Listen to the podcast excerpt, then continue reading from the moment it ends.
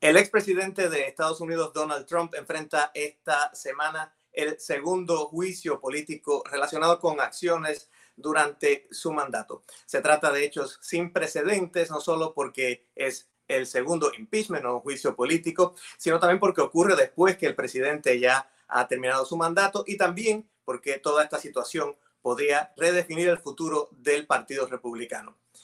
Vamos a hablar de estos temas en los próximos minutos. Hola y bienvenidos a esta edición del nuevo pod. Mi nombre es Irán Enríquez y los saludos de Washington, la capital del país. Muchas gracias por estar con nosotros. Me acompaña en esta ocasión el colega Andrés Oppenheimer. Eh, lo conocen ya de este espacio. Es, por supuesto, periodista, es eh, escritor, es eh, escritor de ocho bestsellers, es co-ganador del premio Pulitzer, también es columnista del Miami Herald y del Nuevo Herald y conductor de Oppenheimer Presenta en CNN en español. Andrés, bienvenido a este espacio de nuevo. Hola, saludarte.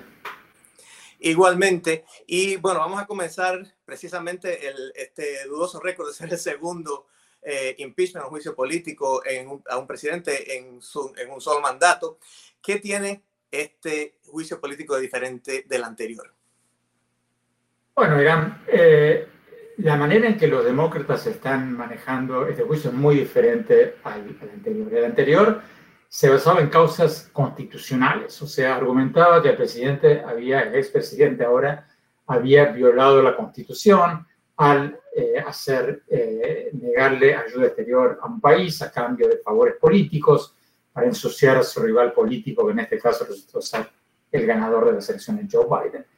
Este juicio no se basa en argumentos constitucionales, legales, sino en argumentos de derecho penal, de derecho criminal. Este es un juicio en que se acusa al presidente de haber incitado a violencia, incitado a la violencia que terminó causando por lo menos cinco muertes, por lo tanto es de un carácter totalmente diferente. Entonces, eh, eso no significa que va a, la conclusión va a ser diferente, como tú sabes, es muy improbable que eh, el Senado logre, eh, los demócratas en el Senado logren los 17 votos del Partido Republicano que necesitan para condenarlo al expresidente. Pero van a tratar los demócratas de demostrar que el presidente, el expresidente Trump, incitó una, a una turba a tomar el Congreso, tomar el Capitolio, tratar de revertir un resultado electoral, romper una tradición democrática de dos siglos en este país y haber causado cinco muertos. Entonces, los argumentos van a ser diferentes, va a ser mucho más parecido a un juicio penal un juicio constitucional. Y parte de la, de la diferencia de la que se hablaba y que se ha hablado, incluso los abogados del el presidente Trump que hablaron en la primera jornada sobre la constitucionalidad del, del, tema, dijeron que, bueno, que no iban a precisamente a decir que no pasó lo que pasó, que fueron los hechos, y muchos de los, de los congresistas que eh, están ahora siendo eh, partícipes de este proceso, bueno, fueron también partes de los hechos del, del 6 eh, de enero. Así que, bueno, e, esa, esa parte también es un poco diferente. Sin embargo, como decías, aunque sean hechos que todo el mundo compartió, que todo el mundo está de acuerdo, se sabe, o sea, hay, hay, nociones de que eh, ya mucha gente de los que están, muchos de los senadores tienen su mente eh, clara de cómo van a votar. ¿Por qué crees que los demócratas han insistido en este proceso, aunque se sabe que el resultado es eh, básicamente el que sabemos que, no, no, va a condenarse al presidente Trump? Porque no podían no hacerlo, era, no podían dejar de hacerlo. Sentaría un presidente terrible para la democracia de este país si un presidente intenta un autogolpe, intenta revertir un resultado electoral, cuando no hay dudas, hay cero dudas de que Joe Biden ganó las elecciones el expresidente Trump presentó más de 60 casos ante las Cortes argumentando supuestos fraudes electorales. Ninguna de esas 60 Cortes, eh, que incluyen a muchos jueces nombrados por él, conservadores, pudo determinar un fraude hasta la Corte Suprema del país, con una mayoría conservadora, republicana, con tres jueces nombrados por el propio expresidente Trump, dictaminó de que no hubo fraude. Entonces, los demócratas no pueden tener sobre su conciencia permitir que un intento de autogolpe, un intento de violación de la Constitución, un intento de instaurar una de esas dictaduras electas o no electas a las que estamos tan acostumbrados en América Latina, pudiera ocurrir en este país. No tenían otra, tenían que hacerlo. Entonces pensaron, en el mejor de los casos, los demócratas podían ofrecer una cantidad de evidencias tan increíbles como las que hemos visto en este video que mostraron en las primeras horas del juicio político, con eh, la sucesión de los eventos, donde se muestra claramente que el presidente, mucho antes del 6 de enero, había convocado a sus turbas, a sus seguidores, a los grupos supremacistas blancos, neonazis, etcétera, etcétera, a ir a Washington. Después, durante el día del 6 de enero, mientras el colegio electoral contaba los votos de los estados, incitó a la turba a ir al Capitolio, les dijo textualmente, marchemos, yo lo voy a acompañar, vayamos al Capitolio.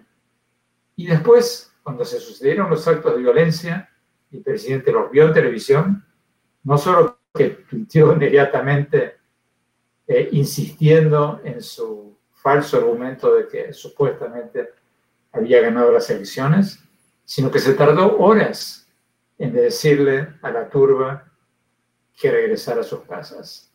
Entonces los demócratas están esperando que en el mejor de los casos haya un suficiente número de senadores republicanos que reconsideren, que voten con su conciencia y no solamente por su conveniencia política, o sea que es muy difícil que ocurra, y en el mejor, en el peor de los casos, eh, que esto derive en un voto de censura. Lo que no podían dejar de hacer Irán era hacer algo para que esto no quede impune y sentar un precedente para que un próximo presidente o una próxima presidenta, si no le gusta el resultado electoral, mande a sus turbas al Congreso, a tomar el Congreso y revierta la voluntad del pueblo. No podían permitirlo. Otro de, los argumentos que eh, conocemos que van a, escribir los ah, abogados del presidente es precisamente el tema de que todos estos planteamientos ah, que, que, hizo Trump eh, están protegidos por su derecho constitucional, la primera enmienda de la Constitución, por su derecho a la libertad de expresión. ¿Qué futuro es, que tiene Es interesante que los abogados de Trump, eh, por lo menos en las primeras horas del juicio, hablaron de todo menos de la culpabilidad de Trump. En otras palabras, desviaron la atención en lugar de responder la pregunta clave, que es si Trump incitó a la turba a tomar el Congreso, matar al menos cinco personas y tratar de revertir un resultado electoral y hacer un autogolpe. En lugar de debatir eso, están tratando de desviar la atención al tema de, número uno, si este juicio político es constitucional, cosa que la mayoría de los juristas dicen que sí, y dos, si el presidente no tiene, bajo la primera enmienda de la Constitución, todo el derecho de hablar y de decir lo que quiere. Ahora, ambos argumentos son fácilmente refutables, lo que no significa que muchos senadores republicanos van a cambiar de opinión y van a votar en contra de Trump. El primero, porque ya hubo casos en la historia, hubo un secretario de guerra en el siglo XIX eh, que fue enjuiciado políticamente después de abandonar su cargo. Y recordemos, en este caso el Congreso le hizo el juicio político de Trump todavía estando en el cargo. Le hizo el impeachment. Ahora, lo que estamos viendo ahora, después de que Trump dejó el cargo, es el juicio en sí pero el juicio político se inició estando Trump en el cargo. O sea que ese argumento no vuela. Y el segundo argumento de que Trump tiene el derecho de hablar, bueno, la primera enmienda de Estados Unidos no vale, o sea, no se aplica en caso de incitación a la violencia. Ahora, los abogados de Trump dicen, bueno, no hay que tomar a Trump literalmente, porque el presidente Trump ese día, el 6 de enero, dijo, luchen, fight like hell, o sea, luchen como nunca, luchen como todo lo que puedan. Eh, y los abogados de Trump, como tantas veces antes, en los cuatro años que estuvo en la presidencia, dicen, bueno, no hay que tomarlo literalmente, Trump es Trump, a lo que los demócratas dicen, señores, o sea, Trump será Trump, usted, usted, yo soy yo, pero las palabras son palabras. usted no puede decir algo públicamente que resulte en muertes y después decir, bueno, en realidad yo no quise decir eso. Entonces, repito, los argumentos de defensa de Trump son muy débiles, muy flojos, pero igual Trump al final del día va a ser absuelto porque los demócratas no van a lograr esos 17 votos republicanos que necesitan para condenar a Trump. ¿Y por qué no los van a conseguir? Por un motivo muy sencillo, porque solo 5, 6, sea 7 de estos republicanos van a votar con su conciencia. Los demás están aterrados de que Trump les va a poner un candidato opositor en las primarias del Partido Republicano y que Trump le va a hacer campaña en contra en las próximas elecciones dentro de dos años y que pierdan sus bancas. Así de sencillo. Entonces están tratando de escabullir el bulto, están tratando de, eh, como dicen en México, nadar de muertitos, o sea, hacérselo distraídos y argumentar que este juicio es técnicamente inválido porque no se puede juiciar supuestamente a un funcionario que ya no está en su cargo, o por la primera enmienda, o por cualquier otro motivo, pero están tratando, están tratando de desviar la atención, escabullirse eh, y de alguna manera no decir nada que Trump pueda usar en un aviso político o en un Twitter futuro en contra de ellos.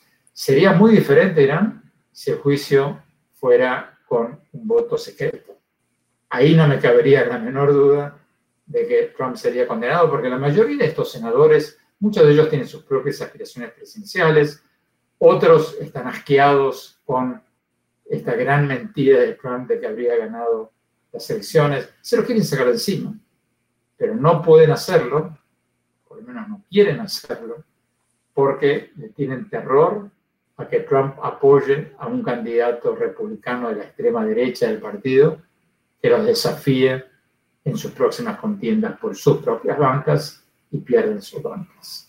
De hecho, eh, la, la, la, primera jornada del juicio se dirimió precisamente el tema sobre la constitucionalidad y seis senadores republicanos cruzaron la línea y, y, votaron con los demócratas dándole eh, luz verde al, al proceso. Pero, pero no te olvides que muchos de ellos o tienen cuatro años por delante, o muchos años por delante, o que acaban de ganar sus bancas y son senadores que tienen 70 años, de manera que no tienen mucho que perder, y otros están en distritos que están en disputa entre demócratas y republicanos. Hay muy pocos senadores republicanos en distritos trampistas que han votado con su conciencia. La mayoría de ellos están en el rubro que te señalaba recién, de los que quieren evitar a toda costa que Trump les apoye a un competidor de ellos y pierde sus bancas. A, eso debe precisamente porque, bueno, Trump ha estado de alguna forma callado, no tiene Twitter, no, no, no, no está en Facebook y, ha estado un poco, eh, em, eh, digamos, callado en las últimas semanas. Sin embargo, su, su presencia en el Partido Republicano se, se, sigue sintiendo y también, como hablabas de estos grupos que son más cercanos a estas ideas que, que Trump precisamente estas teorías conspirativas, que, que, Trump todavía no ha renunciado a ellas, incluso cuando ha dado declaraciones ha seguido diciéndolo. Eh, pero esto es precisamente algo que va a, a, definir cómo el Partido Republicano sale de todo este proceso. Puede, puede pasar cualquier cosa, pero si yo tuviera que apostar hoy, yo apostaría a que Trump se desinfle. Porque cuatro años es mucho tiempo en política. Y cuando tú no tienes el micrófono, cuando tú no tienes el podio de la Casa Blanca, cuando tú no tienes la infraestructura política para manejar la agenda, desapareces. Entonces Trump no va a desaparecer, va a conservar el apoyo de un grupo eh, de extrema derecha, supremacistas blancos, neonazis, etcétera, etcétera. Un grupo muy enfervorizado de seguidores, pero si yo tuviera que apostar hoy, yo apostaría a que se va a desinflar políticamente. Porque mira, eh, Joe Biden, calladito, sin discursos incendiarios, sin twitters incendiarios, eh, ya tiene más del 60% de popularidad, mucho más de la que Trump nunca tuvo en ningún momento. Entonces, em, yo creo que a medida que pase el tiempo, a menos que haya un error garrafal de, este gobierno de Biden, eh, yo creo que Trump va a perder una buena parte. Todavía no hay muchas señales. Mira, estaba leyendo recién, antes de hablar contigo, una encuesta que acaba de salir de la CBS, de la cadena CBS de televisión, que dice que el 56% de los estadounidenses consideran que Trump debería ser declarado culpable. Eso no es muy revelador porque, bueno, más o menos el resultado de la elección. Pero dentro del Partido Republicano, esa encuesta muestra que Trump todavía conserva bastante apoyo. El 70% de los republicanos dicen que seguiría con Trump dentro o fuera del Partido Republicano. O sea que si Trump se va, ellos seguirían con Trump. Pero un 30% dice que no. Y eso es nuevo. Antes los republicanos que decían que podrían llegar a apartarse de Trump eran un 5, un 10%. Ahora es un 30%. Entonces, lo que creo que están buscando los demócratas con este juicio es mostrarle a la población la cronología de los hechos para que a nadie le quede la menor duda de que Trump estaba buscando un autogolpe al más típico estilo de los populistas latinoamericanos, autócratas populistas latinoamericanos, y entonces tratar de llevar ese 30% a un 40%, quizás a un 50% del Partido Republicano. Entonces sí, tú verías a muchos de los actuales senadores republicanos que están apoyando a Trump darse vuelta porque privadamente hablan peste de él. En público no pueden hacerlo ni pueden votar contra él porque creen que van a ser, van a perder sus bancas contra opositores de su propio partido apoyado por Trump. Pero de eso se trata. Esto es un ejercicio de tratar de influenciar a la opinión pública para que se dé cuenta de lo que ocurrió el 6 de enero y de la gravedad de los hechos y de la responsabilidad del expresidente en incitar a esta turba a la violencia y a violar la voluntad del pueblo. Hay otra carta que tienen eh, algunos demócratas bajo la manga y que ha estado tomando más fuerza en, los últimos días eh, y que es precisamente la de una moción de censura que, entre otras cosas, haría que el presidente no podría eh, presentarse a, unas elecciones para una oficina en algún momento en el futuro, que es algo que no solamente los demócratas estarían interesados, sino como explicabas también algunos republicanos.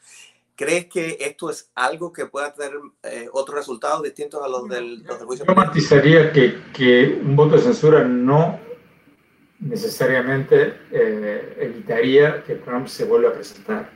Un voto de censura no sería más que una expresión de deseos de que el presidente Trump no se vuelva a presentar, pero no tendría ninguna validez legal para evitar que lo haga.